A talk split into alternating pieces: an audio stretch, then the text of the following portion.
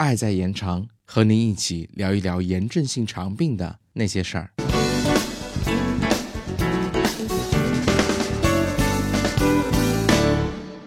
Hello，大家好。常听人说胶囊内镜很好，可它对克罗恩病的诊断意义有多大呢？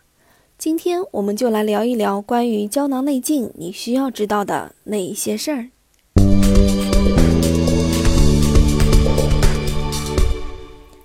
胶囊内镜是消化内镜发展历史上的一个里程碑。过去的消化内镜，比如说像胃镜、肠镜，都是管式内镜，它需要经口或经肛门插入患者的消化道中进行检查。患者往往会觉得紧张、恐惧，而胶囊内镜可以看作一个比普通药物胶囊稍大的微型摄像机。患者只要把它吞服下去，它就能在胃肠道里自动的拍摄照片，并把照片实时传输到体外的接收器中。最后，医生通过分析接收器中的数据进行诊断。多数胶囊内镜能每秒拍摄两张照片，持续拍摄八到十二个小时。检查过程中，患者没有任何的痛苦和不适感。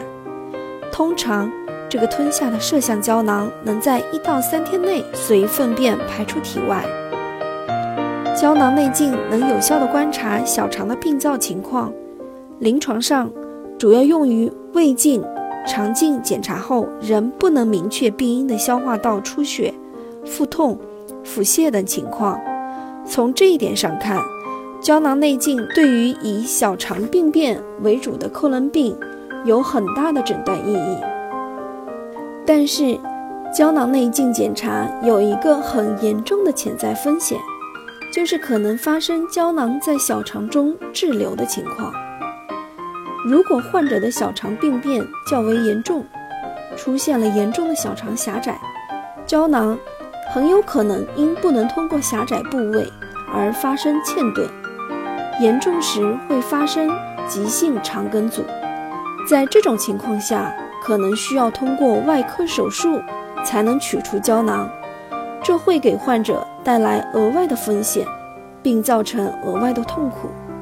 因此，我们的建议是：如果患者有长期腹痛，既既往有肠梗阻病史或类似症状的，并且临床上怀疑有克罗恩病史，建议在胶囊内镜检查前先做小肠 CT 或核磁共振，以了解有无小肠狭窄的症象。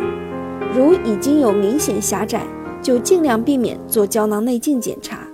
可以用气囊小肠镜检查代替。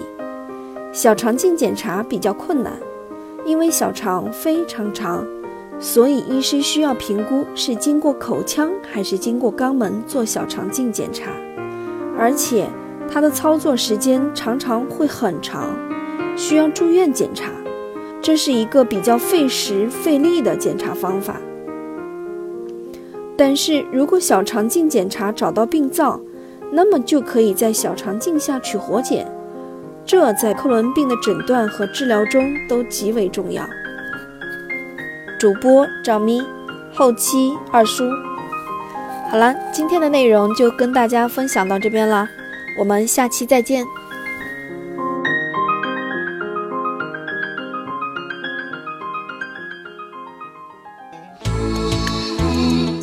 本节目由 CCCF 爱在延长炎症性肠病基金会独家录制播出。节目内容感谢由浙江大学出版社出版的《溃疡性结肠炎和克罗恩病你问我答》丛书。更多详情，请欢迎关注爱在延长官方网站及微博、微信公众号，期待您的互动。